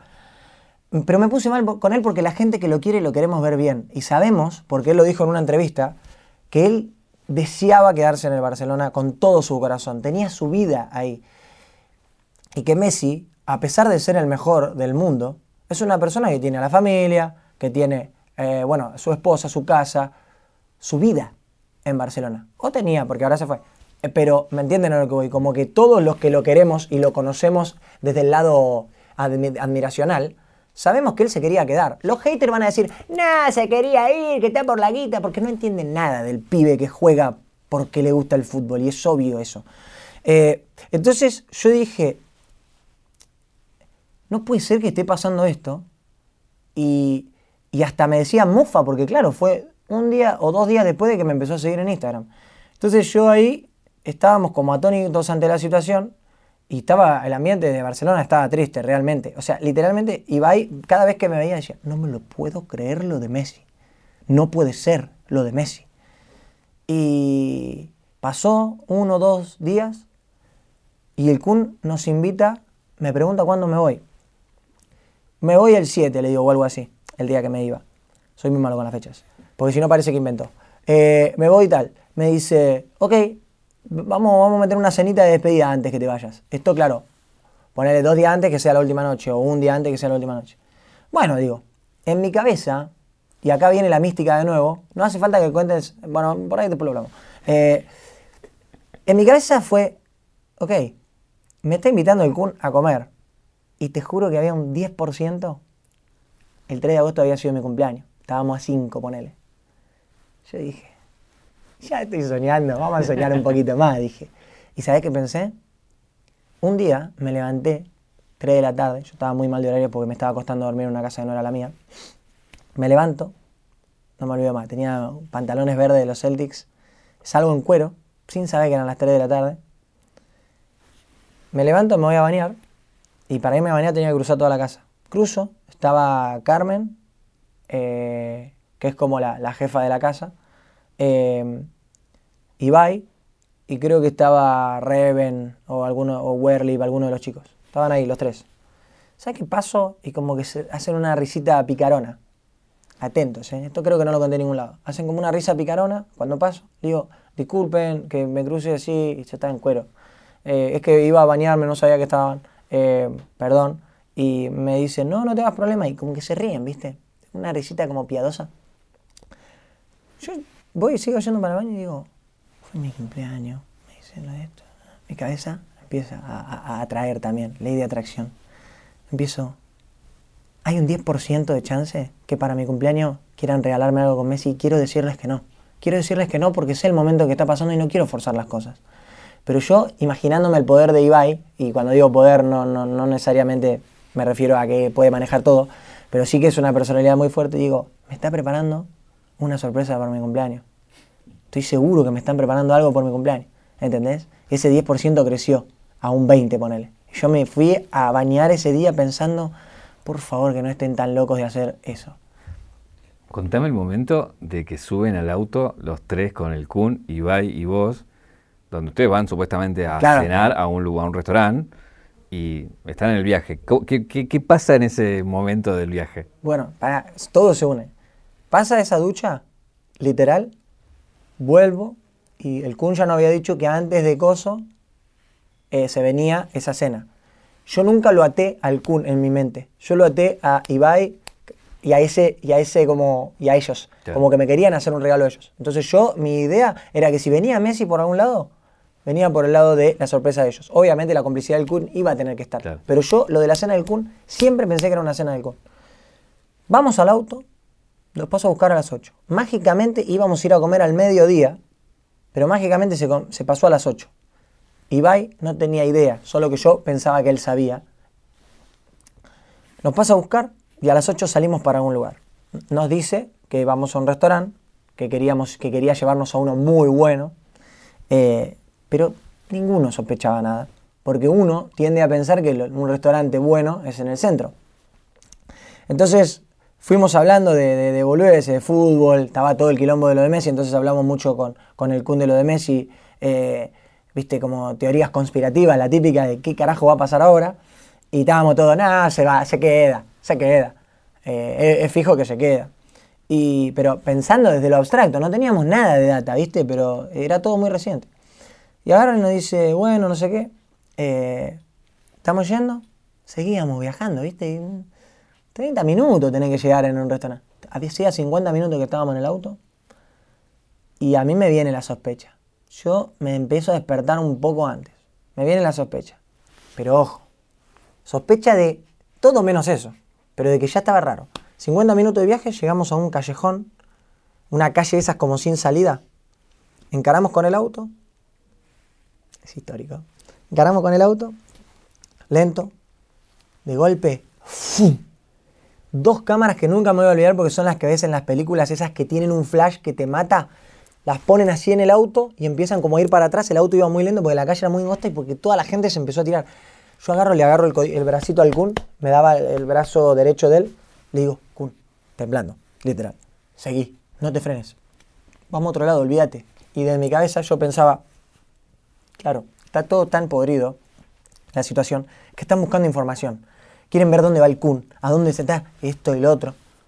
No tenía ni idea de dónde habíamos llegado, pero yo veía un quilombo terrible. Dije, la puerta del restaurante, no sé cómo se filtró que veníamos a comer acá, nos están esperando. Entonces le digo, seguí, seguí. Me dice, no pasa nada, no pasa nada, me dice. Yo seguía como agarrándolo con miedo, ¿viste? No quería que pase. Entonces, no se ve bien, pero yo mi cara estoy atónito. Literalmente mi cara es esta. Bueno, lo loco de acá era que veíamos esa imagen entrando donde la gente gritaba Kun y Bai, gritaban, y se te veía vos en el fondo. Sí, a mí Y veíamos que, estaban entrando a la casa de Messi, o sea, de acá ya sabíamos que estaban entrando. Claro, y nosotros no teníamos, y te lo juro, Julio, no teníamos idea. Ibai, hay un meme de Luquita Rodríguez, que Ibai está así, apoyado contra el, contra el, ¿cómo se le dice? Contra, el, contra, la puerta, de, sí. Está así, como parecía que le faltaba el café, porque él iba a un restaurante, y él por ahí las cámaras en España sabe que como que lo persiguen. Entonces él iba tranquilo. Y dijo, ¿pero qué restaurante es este? Dijo, porque no puede ser que te espera la presa, qué sé yo. Pero él seguía tranquilo. Ahora, ¡tuc! sube, es como una subidita. Subimos ahí y yo ya caí. Estamos entrando a una casa. No sabía de quién. Estamos entrando a una casa. Mi cabeza una explosión de sensaciones y de pensamientos, porque yo soy una persona que siempre quiero estar seguro, entonces en mi cabeza me voy armando todos los planos y planes, ¿entendés? Todas las ideas van surgiendo. Eh, Ibai en Narnia, pero en Narnia todavía, eh, eh, literalmente él pensaba, wow, qué exclusivo este restaurante. Y él pensó que era un restaurante de esos que es como una casa, tan exclusivo que es una casa. No teníamos ni idea. Yo literalmente Llego, estacionamos, miro para atrás, veo el tinglado ese donde él hizo la entrevista que hay todas cortinas blancas. Y yo no soy obsesivo y, y, stalker, ¿viste? Como dicen esos que te da miedo. Pero yo vi esa entrevista. Vos también la viste seguramente. Es una entrevista bastante histórica porque fue cuando la primera vez que parecía que se iba a ir del Barça. Y yo vi ese lugar y dije, no lo puedo creer. Ahí caíste. Sí. Y amigo, me tapé la cabeza y me quedé en el auto. Y ya se había, o sea, y, y el Kun ya se había bajado. Pero yo me quedé así. Te lo juro que me quedé así. Así estaba. Decía, no puede ser, no puede ser, decía. Ibai no entendía nada, estaba al lado mío. Me decía, ¿qué pasa? ¿Qué pasa? Me decía. Y yo decía, puede ser. Se baja. Se baja porque no entendía nada. El Kun Agüero cagándose de risa. Él ya pensó que ya habíamos entendido todo. Yo seguía así. Me empecé a temblar. Me bajo por el lado izquierdo. Empiezo a caminar atrás del Kun. Ibai me decía, ¿dónde estamos? ¿Qué pasa? Literal estaba perdido Ibai. Y lo cuento porque posta. Él lo contó también, pero la gente tiene que... O sea, la gente tiende a pensar que él ya sabía. Pero hasta ahí Ibai era un nene perdido. Seguimos avanzando. Se da vuelta la madre del Kun. La verdad es histórica. Literalmente es histórica. Agarra y dice, chicos, nos agarra la manito. A mí solo creo, porque yo iba adelante. Me agarra la manito, chicos, disfruten. Porque esto es una sola vez en la vida. Era una puta película, boludo. Era una fucking película. La mejor película que vi en mi vida, claramente. Seguimos. Y va y me dice, coño, Coscu, ¿dónde estamos? Digo, sos boludo, le digo. Me diste caliente ya. Estamos en la casa de Messi, no te diste cuenta todavía. Estamos en la casa de Messi, le digo. Me dice, no, no, no puede ser. No, no puede ser. ¿Cómo que en la casa de Messi? No puede ser. Escalerita, tuc, tuc, tuc. Asoma, lío esperándonos. Amigo, yo bajé esa escalerita y te juro que por esa videollamada con el Kun, no te digo que me agrandé, pero pude. Pude por eso. Bajo. El gesto que remarco de, de Lío es que se acerca de una manera como bienvenidos y no nos espera así, ¿viste? Se acerca como una manera y yo bajando le piso como el dedo chiquito apenas de la zurda, boludo. Zurda. Casi lo lesionás. No, no digamos eso que me van a matar, pero literal yo piso y él justo se acerca de buena onda, Sí. como a atajarme, digamos, que yo venía bajando, y el dedito chiquito lo rozo, pero viste, uno se preocupa mucho más. Él me dice, ni lo sentí, boludo, me, me contó mientras yo contaba la anécdota en stream. Rozo el dedo chiquito, corrijo al toque y ya digo, uy, le quiero ver la cara a ver si lo pisé, porque si lo pisás te das cuenta que él hace como una cara de, uy, la puta madre. Y no, nada. Y dije, uf, me relajé, dije, uh, menos mal, ni lo sintió. Le rocé a penita. Deben tener, obviamente, los pies recurtidos también. Eh, y ya ahí dije, uf, ya entré como el orto, soy un boludo. Lo abrazo, digo, Leo, ¿todo bien? En realidad quería, viste, hacerle así, decirle, no lo puedo creer, qué sé yo, viste. Yo, en mi cabeza, puf, controlado. Y va ahí, todo chivado. No lo podía entender. Él, claro, él, yo había tenido 10 segundos más para pensarlo. Claro, Él claro. estaba de, de golpe con Messi. Bajamos. Jordi Alba, Sergio Busquets, un chico más que era como del club, eh, muy amigo de ellos. eh, empiezan a darnos charlas así de la nada. Nosotros no entendíamos nada. ¿Qué hacíamos nosotros el día más crítico y difícil de la carrera de Messi? El Kun con nosotros, literalmente el Kun la pasó increíble, porque nos miraba la cara y ya se reía, ya había entrado en confianza a un punto que se caga de risa. Y Messi también un poquito, porque se daba cuenta, viste, un tipo como él se da cuenta cuando una persona está, no te digo incómodo porque estábamos muy cómodos, pero estábamos preocupados porque todo sea bueno, porque hagamos, por hacer todo bien, por, por, por- por- no sé cómo decirlo, por no joder, por no incomodar, por, por estar ahí bien. Y nos ofrecen algo para tomar, a lo que claramente decimos, no, no, no te hagas problema. Jordi Alba, full chistes, que le mandamos un saludo, no sé si va a ver esto en algún momento, pero ya puedo creer cualquier cosa. Full chistes, nos ayudó también como a, a romper el hielo. Messi se pone a mi derecha, creo. Sí, a mi derecha. Y... ¿Cómo andan? ¿Qué onda? Y yo decía, ¿qué está pasando? El Kun Agüero como enfrente. ¿Qué onda, pa? ¿Qué hacen? ¿Nos estaban esperando? No sé qué. Y boludo, les gustó, no sé qué, de la casa, qué sé yo. Bien, La típica bienvenida. Eh, pasa otro chabón. Chicos, ¿algo para tomar? Un agua. Le digo yo, un agua. Tomo literalmente tres tragos. Le digo a Ibai, que Ibai todavía no había hecho nada. Le digo, ¿Ibai agua? Sí. Tuc, tuc, tuc, tuc, se la bajó toda y yo la necesitaba, porque viste que a veces cuando uno está nervioso, Claro, te eh, eh, tranquiliza el ítem, tener. el ítem, el tener algo en Sí, la mano te como el celular cuando ni claro. lo usás, que lo tenés ahí, como que te pone más como, no sé, no, tenés las dos manitos ahí. No sé, yo flasheé con el agua, me acuerdo. Y te la tomaste todo, le eh, bueno, no sé. Se- seguimos, eh, pasen, vamos a sentarnos. Nos sentamos en una mesa hermosa, cuadrada, y estaba Messi a mi derecha, el Kun Agüero a la derecha de Messi, Sergio Busquets a la derecha del Kun, Jordi Alba a la derecha de, Sergio Busquets, estoy di- digamos diciendo el círculo. Después de ahí estaba el chico este del Barcelona, y de ahí Ibai. Surrealista, todo. Nos sentamos ahí, pum. Yo tenía a mi derecha Messi. Y como que no, no- no puedo o, o no, no, no me sale por ahí contar todos los detalles y cada una de las cosas como que me salen y me, me van, me voy acordando de momentos y de, y de boludeces como que nos ofrecieron algo para comer y se empezaron a reír de que yo era ve- vegetariano y fue chistoso porque el Kun Agüero, a, a Messi yo le digo soy vegetariano y hace, eh, bien ahí. Y el Kun Agüero hace un clima como, este boludo es vegetariano, puede creer, no come carne, viene de Argentina. Así, full descansero. Y yo me cagaba de risa porque, claro, estoy acostumbrado a lidiar con eso y sé que no lo hace porque le tiene bronca a los vegetarianos. Lo hace para hacerme un chiste, para romper el hielo. Y, y cagándose de risa, y, y Lío cagándose de risa también. Y, y Ibai, ahí empieza como lo de la comida de Ibai. Que viste todo por ahí, tienden a pensar que se comió todo. Hay un montón de memes con que le comió toda la heladera a Messi. Pero me acuerdo que nos sirvieron como unos cositos de queso rellenos que son pequeños, no sé Pequeño. cómo se dice. Y le, le estaba entrando. Yo tenía el, el estómago un nudo, no podía comer nada, pero cuando me decían comer, era como, actúa normal, Martín. Y agarraba y comía, pero no, no, no, no había chance. Y empezamos a joder y bueno, me acuerdo como de, de joditas así sueltas, pero algo que me parece muy piola contar y que quería aprovechar el momento es que Messi, uno piensa que está al margen y no. Messi acompaña mucho, yo creo que debe ser una de las personas más que más quiere a Argentina, de todas, porque yo siento que tiene una, una simpatía adicional, aparte de su simpatía eh, normal, tiene una simpatía adicional con, con los argentinos. A mí me hizo sentir realmente un amigo de él esa noche. Me trató de una manera increíble. Hablamos de Louta, hablamos de vos, hablamos de esto, que es la caja negra vagamente, ¿no? Yo no me iba quizás a, detener a hablar de ningún tema puntual.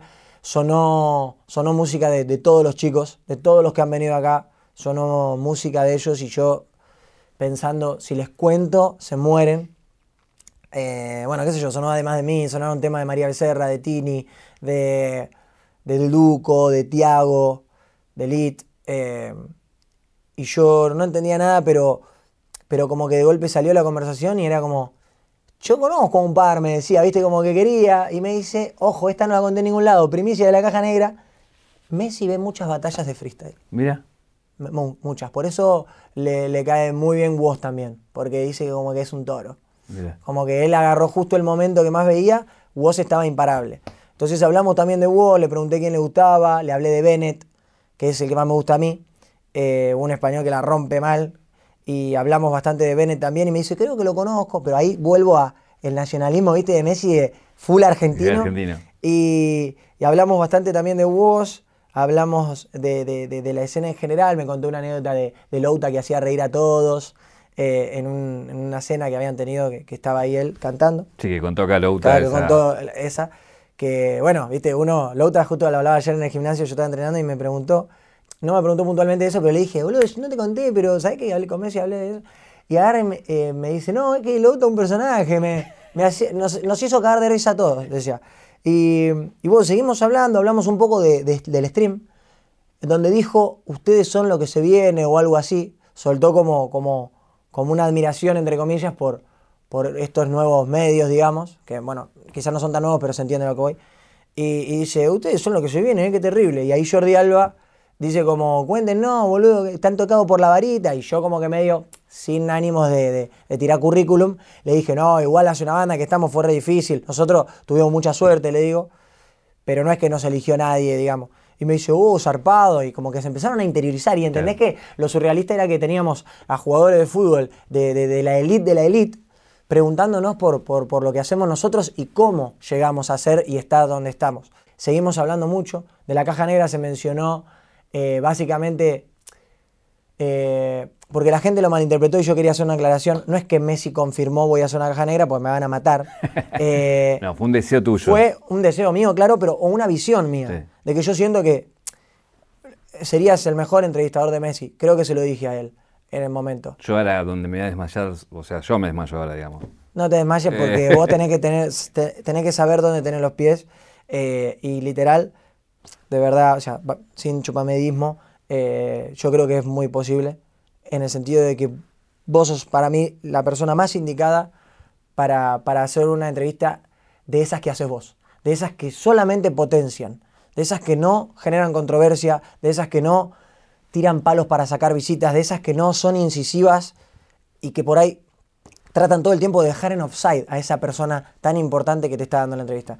Por eso, sin eh, basta de laureles, pero esto, digo, digamos que, esto digamos que es un sueño, no, no es un... obvio, lo de Ibai también era un sueño. Sí, está bien. Eh, y calculo que lo del presidente también. Sí. Pero bueno, yo al fin y al cabo te lo digo a vos que sos más grande, igual que hay que soñar.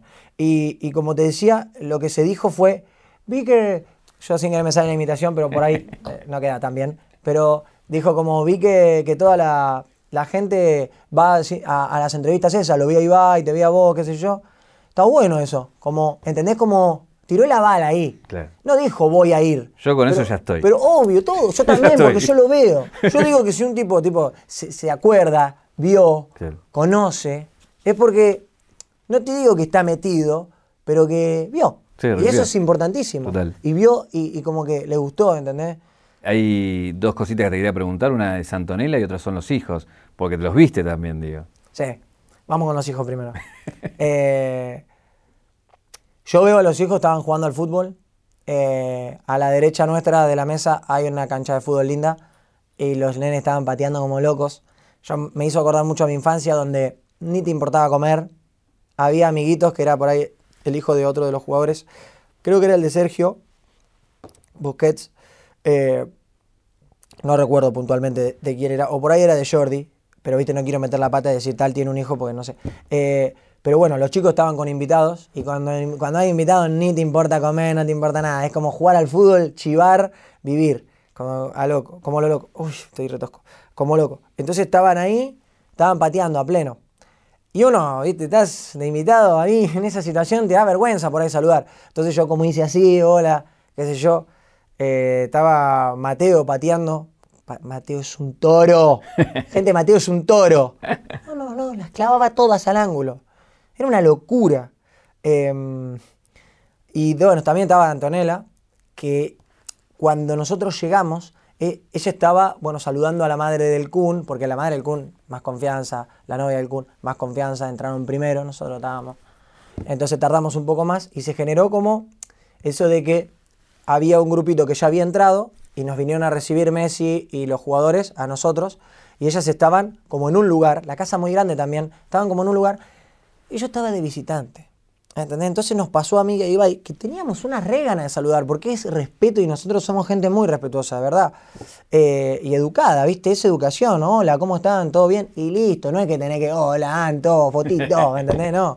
Era de forma educada. Pero sentimos que era meternos en, en un lugar como más íntimo. Y nosotros estábamos medio como de onda ahí. De onda en el sentido de que si bien nos había invitado Lío, que eso también hacemos acordar que te lo cuente, que es un detalle muy lindo, creo que es el detalle más lindo de todos. Eh, hace- hace- hace- acordar. Pero entonces pasamos, porque íbamos siguiendo como a la manada, que, que nos dijeron pasen, y de golpe viene Antonella y, y me agarra a mí y me dice, hola, ¿no? Y va ahí al lado. Hola, ¿no? Nosotros de espaldas, no sabíamos ni que era ella. Nos damos vuelta, tipo como lo- los dibujitos que haces la cabeza de la lechuza, ¿viste? Nos damos vuelta. Esta es mi casa también, ¿eh? Dice. Y ahí, speech rápido de streamer. Hola, Anto. No, es que nos dio vergüenza. No, no sabíamos qué hacer. Así, como nenes que rompieron todo y tienen que dar explicaciones. Y es que fue la verdad, no sabíamos qué hacer. Era muy confianza mandarse por el medio de la casa. Obvio. Hola, ¿cómo andan, Anto? Eh, ¿Entendés? Como que no daba. Y le, le explicamos eso y quedó todo re bien, se acabó de risa todo. Bailó un montón con Ibai. Bueno, un montón. Bailó bastante con Ibai. Eh, Ibai estaba que no daba más tipo de los nervios. Primero bailó con la madre del Kun. Yo también bailé con la madre del Kun. La madre del Kun es lo más bueno que hay. Ella suena un tema y es un tema bailo con la persona. No es una vueltita. Entonces, nosotros que no sabemos bailar, y no estamos tan acostumbrados, era vueltita, pum, pum, y era un tema de cuatro minutos bailando ahí, y los jugadores de fútbol, eh, el Kun, Messi, eh, qué sé yo, aplaudiendo, cagándose de risa de nosotros, los streamers ahí, pum, qué sé yo.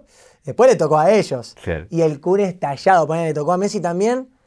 Y decía, no, viste la típica, como viste en el cumpleaños de 15 que sacan a bailar y los tres nos pasó lo mismo, a los tres. Y el Kun peor que todos. Porque el Kun lo sacan a bailar a él, y acá voy a hablar de vos, Sergio. Lo sacan a él y hace, hola, ¿cómo andás? Y se hace el que estaba llamando por teléfono para zafar, y ahí le cae a Messi. Bueno, y nos cagamos de risa. Y era literalmente toda la mesa aplaudiendo a, que tenía que bailar uno y papelón. Y bueno, nos tocó a todos. Lo tocó a Ibai, me tocó a mí y le tocó a, mm, ¿cómo es? A, Leo. Hay un detalle de Messi que me tenías que contar. ¿Cuál era? El detalle... Que te haga acordar, El detalle más importante, y creo que lo más importante de esta nota es que Messi nos invitó. No fuimos porque el Kun Agüero es amigo nuestro.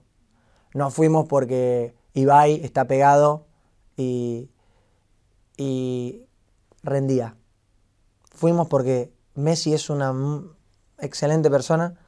Sabía por la situación que estaba pasando. Sabía que probablemente no lo iba a conocer nunca más. Sabía que, yo le había puesto a mi, a mi perro Messi. Eh, sabía muchas cosas. Por eso yo un día tuiteo la inteligencia de Messi no lo puedo creer. Yo lo voy a decir, aunque es un poco controversial, la gente no se da una idea de lo inteligente que es Leo Messi. Y no es que yo tenga data o sepa muchas cosas, pero yo viví y fui un privilegiado y pude entender esa inteligencia en un montón de aspectos. Así que él tenía en su mente el, ajedrez armado. Y no lo quiero llevar a que era como un juego para él, al contrario. Quiero llevarlo como que él me dijo, nos vamos a ver, y nos vimos y él eligió que nos veamos. Y yo por eso subí ese video también a Instagram, porque para mí no hay premio más grande que no ser un carreado, entre comillas, y que sea, no, vos fuiste porque sos el amigo de Ibai, o vos fuiste porque son amigos del, del Kun y el Kun lo llevó.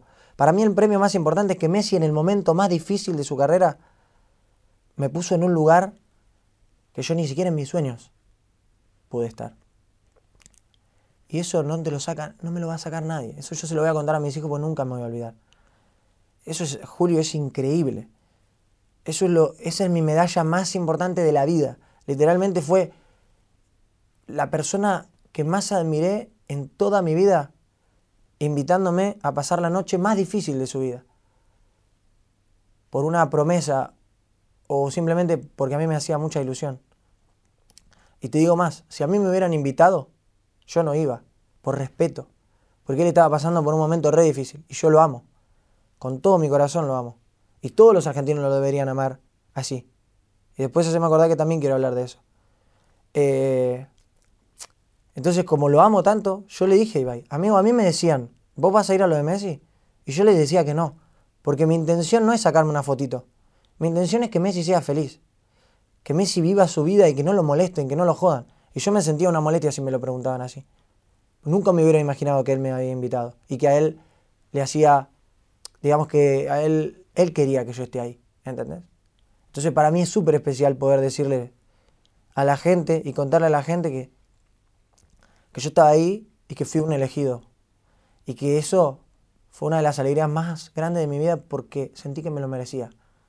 ¿Entendéis? Yo soy una persona que nunca siento que me merezco las cosas. Para mí, tengo suerte, mucha suerte. Pero ese día me sentí el elegido, literal. Me sentí el elegido porque, al fin y al cabo, Ibai, que es el streamer más grande del mundo para mí, literal, y es la representación más grande que podemos tener cualquiera de los que trabajamos de streamers, Ibai estaba yendo por mí, ¿entendés? Y no quiero que suene agrandado, pero en mi cabeza eso también es gratificante. Porque de alguna manera yo conocí a Messi por Ibai, pero fue recíproco. Porque si yo no me iba el otro día, Messi quizá no se apuraba y nos llevaba esa, esa noche especial. ¿Entendés? Porque él también se vio como, yo le dije que nos íbamos a ver y nadie lo presionó, pero fue literalmente, el Kun me contó, fue, che, ¿cuándo se va a Cosco? Bueno, él también lo contó en, en, esa, en esa entrevista del París. ¿Cuándo se va a Cosco? Tal día. Bueno, Hoy te juntás, tráelos. Así fue. Y eso, amigo, eso me va a quedar. ¿Entendés? Yo me. Yo, yo eso. lo voy a contar. O sea, no quiero ventilar, viste, todo eso, pero es yo levanté la Copa América, ¿me entendés? La levanté como si hubiera jugado. Como que lo quiero ejemplificar con algo y no se me ocurre nada. Yo desde ese momento me cambió la vida, me cambió la vida. Me cambió la vida porque más allá de Lionel Messi, yo sentí que todo mi trabajo y toda mi perseverancia me estaba haciendo merecedor de la gloria máxima. ¿Entendés? Por eso no lo digo como, eh, este se agranda por. No, pero literalmente me pasó como pocas veces. Sentí que yo estaba en ese lugar porque yo era merecedor de estar en ese lugar. Y bueno, la estoy haciendo re larga, pero ese fue el momento más épico, donde yo caigo y donde el Kun a la vuelta me cuenta que no nos llevó a la, de manera forzada, tipo, eh, Leo, te caigo, voy con dos, ¿eh? No, no fue así. Y eso es increíble, boludo. Y eso es lo que más me gusta contar. Que boludo, no hay más. te voy a sacar. Bueno, vos ya tenés Don Roach de todos los colores y gozo, pero no tenés el de caja negra. Así que te lo regalamos. Eso. pues cuando vos viniste no teníamos todavía Don Roach, así que te lo llevas. Lo voy a poner ahora. Dedo chiquito. Y ya te saqué, ¿te acordás que aquella vez que te saqué la camarita a la cual le hablaste en aquella caja? Ahora quiero que vos metas algo en la caja, que es este papel, pero que escribas algo. Lo que quiero que escribas es, como vos dijiste, que tenés misticismo, que soñás cosas que se cumplen, que muchas de las cosas que decís pasan. Decí o poné algo, no, no digas que la gente no tiene por qué enterarse, algo que pensás que tiene que pasar y que esto va a quedar acá adentro y que, bueno, veremos si se cumple, ¿no? Vos dirás el día que se cumpla si fue, si fue eso o no. Como vos ¿Puedo decir una cosa antes? Si vos querés contarlo, sí. Si yo puedo decir una cosa antes. Todo el mundo va a querer que yo escriba algo relacionado a Qatar. Pero yo soy partidario, y quiero decirlo, de que la gente es muy tóxica. Muy tóxica a un punto de que, si se fijan, no paramos de presionar y comprometer todo el tiempo a jugadores de fútbol, por ejemplo, para poner un ejemplo, eh, y eso está mal. Está mal porque a nosotros en la casa nadie nos dice, dale, lava los platos, lavalos bien. Dale, ordena la cama, ordenala bien. No, nosotros somos todos, eh, estamos todos tranquilos, no estamos presionados. Pero nadie se pone en el lugar de los jugadores. Entonces yo no voy a meter presión de nada y me encantaría poder poner, salimos campeones. Pero no lo voy a hacer porque yo estoy feliz y siempre voy a estar feliz de poder tener una selección que represente nuestros colores y que deje la vida por los colores, que eso es lo que más me deja orgulloso. Los éxitos y el ganar copas, para mí, si bien significan simbólicamente un montón, para mí no son tan importantes. Yo prefiero que los jugadores dejen todo en la cancha y que disfruten y que puedan disfrutar, porque no muchos pueden. Para mí, no me quiero, viste, eh, hacer extenso, pero para mí, a, a un jugador como Higuaín, que es un jugadorazo, le cagaron la carrera. La gente le cagó la carrera, la presión le cagó la carrera. Entonces yo quiero dejar de presionar a los jugadores y me encantaría poner eso, pero no me gusta lo que eso significa, porque eso significa presión. Yo voy a poner otra cosa. Igual quería que sea algo con vos. Ah, conmigo no, yo quiero poner otra cosa, ah, pero no puedo decir. conmigo yo, mi vida ya no tiene sentido. Yo no puedo poner nada acá de mi vida que sea para más. Todo en mi vida ahora va a ser para menos. Este papel es insignificante en mi vida. Pero sí siento que puedo poner cosas que eh, que puedan cambiar la vida de otros. Entonces, voy a poner otra cosa. Perdón que me detuve con lo de los jugadores, pero realmente quiero que cambiemos un poco ese pensamiento y quiero que dejemos de exigirle a la gente, porque la, terminamos presionando y volviendo loca. Y lo quiero decir justamente estando tan ligada a Messi en esta entrevista. Messi nos dimos cuenta, muchos de los que dudaban de él, nos dimos cuenta de lo que es cuando ganó la copa. Y eso es triste, porque Messi siempre fue así. No hay que esperar a que gane para darnos cuenta de la clase de persona que es y de lo que vive la camiseta. No hay que esperar a que gane. Messi siempre fue el mismo y siempre quiso jugar para la selección de la misma manera. Y fíjense la presión que tenía Julio, que ahora lo vemos con una sonrisa en todos lados, que ahora lo vemos eh, dando una nota, riéndose, haciendo memes. Lo vemos suelto, lo vemos feliz, lo vemos sin presión, porque esa es la palabra. Gracias a la copa, por lo exigente que es la gente, a la persona más importante, piola, genio, ídolo, la teníamos presionada, la teníamos empujándolo, molestándolo, ¿entendés? Condicionada. Y no es así, viejo, no tiene que ser así. Así que, posta, aprovecho este momento, no por ser amigo de los jugadores ahora, porque lo pienso, porque lo pienso y porque nos frustra tanto a los streamers que, nos, que es menos todavía la presión, como a todos. De si hace esto, si hace lo otro, que a Luka Doncic lo vieron con un vodka. Loco, son seres humanos, dejen de presionar y pónganse a hacer algo ustedes. Lo mismo en las Olimpiadas, Delphi Pignatello. Loco, ¿qué decís? ¿Qué decís? Que sale octava y que, fracasó. Las pelotas. Fue a representarte a unos Juegos Olímpicos. Estaba practicando en su casa en la pileta. ¿Por qué no valorás, viejo, que se pone tu bandera, la misma bandera que tenés vos, y que va y representa al país de la forma en que sea y que pueda? Respeten un poco, no solo a los deportistas, también nos pasa a nosotros los streamers, pero bueno, tengo dos ejemplos que son básicos. Y me quería detener porque lo de Delphi también nos pone a todos en un lugar en offside de decir, ¿qué le pasa a la gente? ¿Entendés? Yo me la banco, a mí me, también me presionan y trato de bancármela, porque para mí no es la misma presión. Pero ¿saben todo lo que, lo que se frustró, pobre Delphi, después de lo que le pasó? De tener toda la gente hablando de cómo se nada y nunca en su vida se tiraron a la pileta, no saben ni, ni flotar, boludo. ¿Entendés? Entonces te indigna y tenés que saltar a defenderlo. Adhiero con lo de Delphi y es tan genia que va, va a superar todo. Obvio que lo va a superar, pero me tiembla la mano, boludo. Obvio que lo va a superar. Pero de verdad, loco, ojalá le pueda cambiar la cabeza a un montón de pibes. A los más grandes seguro van a decir, este boludo me chupa un huevo. Pero a los pibes les digo que ojalá podamos tener una mentalidad menos exigente con los deportistas, por ejemplo. Porque es feo, boludo. Es feo que no puedan ser felices por lo que los compromete la sociedad y, y- porque le- por lo que les rompen las pelotas para, para lograr. Me está temblando mucho la mano, boludo. Me, tem- me tiembla más que con Messi, boludo. Pero bueno, lo que quiero decir es eso, boludo. Y, y me encanta que me encanta poder dar ese mensaje. que Escribir en la mesa porque te va a complicar ahí con la Pero acá en la mesa no no, pide, no voy a ver, no voy a ver, no, no miro. Yo, vos- Perdón, chicos, esto es medio raro, pero. Me tiembla mucho la mano justo ahora para escribir. Mi caligrafía no, no, no, no, no, no me la critiquen. No, no, no estoy mirando, ¿eh? no, no voy a ver. ¿eh? Tampoco hagas un testamento, ¿no? No, Es no, un- no. es un- es Son cinco palabras, qué sé yo. ok. La lapicera que me diste no anda, me quiero matar.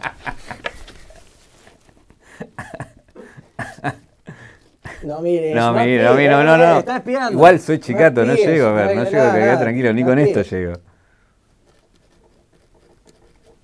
¿Estás dejando un testamento, Coscu? No, no, eh, te cuento las palabras si quieres, pero no, quiero spoilear.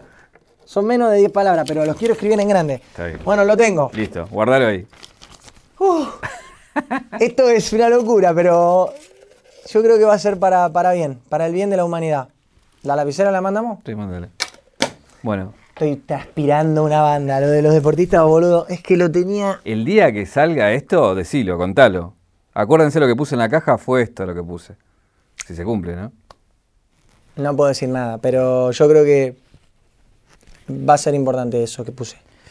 Eh, gracias por venir, gracias por, por todo, todo esto que contaste, por elegir este lugar frente a todas las propuestas que tenía.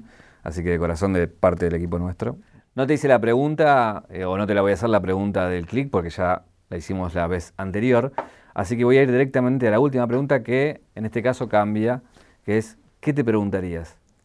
¿Qué me preguntaría a mí mismo? Eh, y me preguntaría, ¿sos feliz? A lo que contestaría claramente que sí. Y si no, me preguntaría... eh, boludo, es que te juro, me preguntaría algo de Messi. Me preguntaría... Yo sé lo que me preguntaría. ¿Cómo hay gente que es hater de Messi? ¿Cómo existe gente que discute a Messi? Gracias, Coscu. Gracias a vos, Julio. ¿Te das con la izquierda o mejor con la derecha? Como que ya está, ya está.